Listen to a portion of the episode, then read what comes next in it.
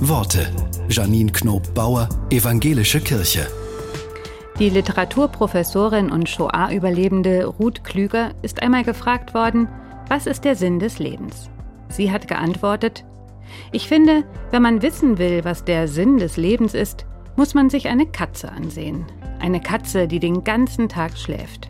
Da weiß man, dass der Sinn des Lebens einfach das Leben ist.